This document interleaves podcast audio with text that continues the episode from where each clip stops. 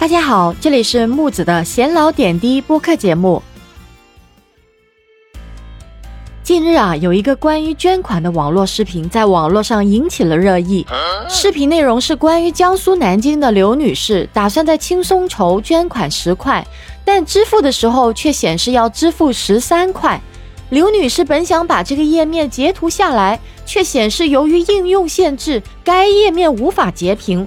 刘女士想不明白，这款项捐款后，患者本人到手到底是十块，还是三块，还是十三块？其实跟刘女士这类相关的一些遭遇，媒体早已经多次曝光。据天猫新闻较早的报道，客服曾经明确表态过，这三块啊不是手续费，是支持平台运营费用。那么直接是给到平台，不是给到受捐人手上的。客服还说，如果不想支付，是可以点击取消的。同时呢，这笔费用并不强制收取。如果不想使用，可以在平台上申请退款。甚至还曾经有一些网友发文支招，说手把手教大家怎么退款，退回这三块的手续费。但是啊，也有一些网友反馈并未操作成功。那这捐款平台这种行为到底是合法还是不合法呢？对此啊，有律师表示，平台设置的三元服务费标注在不易被消费者察觉的位置，有引导消费者支付多余费用的嫌疑，涉嫌欺诈。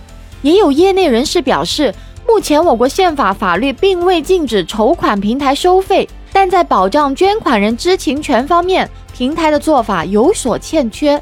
那么，我个人觉得，在捐款环节，平台对用户的提示不足，在用户捐款时会默认勾选用户自助说明这一项额外付费的选项，捐款人难以了解支付捐款的具体构成，往往在不知情的情况下额外支付了支持费。用户自助说明字体小不起眼，加上不清晰的表示，这种默认勾选可能侵犯了捐款用户的选择权和知情权。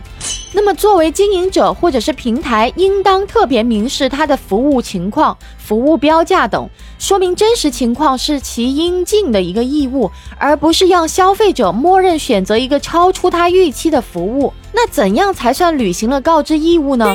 其实从格式条款的一个规定来看，它必须以特别明确的方式告知消费者，比如说红字或者是加粗体，能够引起消费者明确注意的标号，这才是履行了这个经营者的告知义务。那么最后需要提醒大家，众筹本身是有风险的，需要多少费用，费用是否用于所说的意外或者是疾病治疗等，都是无法判断真假的。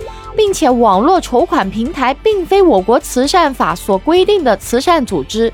那么，大多数平台的经营主体属于以盈利为目的的企业法人，平台本身并不属于公益慈善。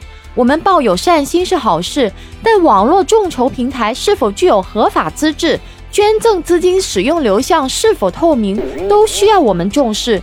平台也需要借此进行整改，或者是让善心变成核心。对于这种网络大病筹款平台开始向用户收取支持平台运营费，你怎么看呢？评论区里我们聊一聊吧。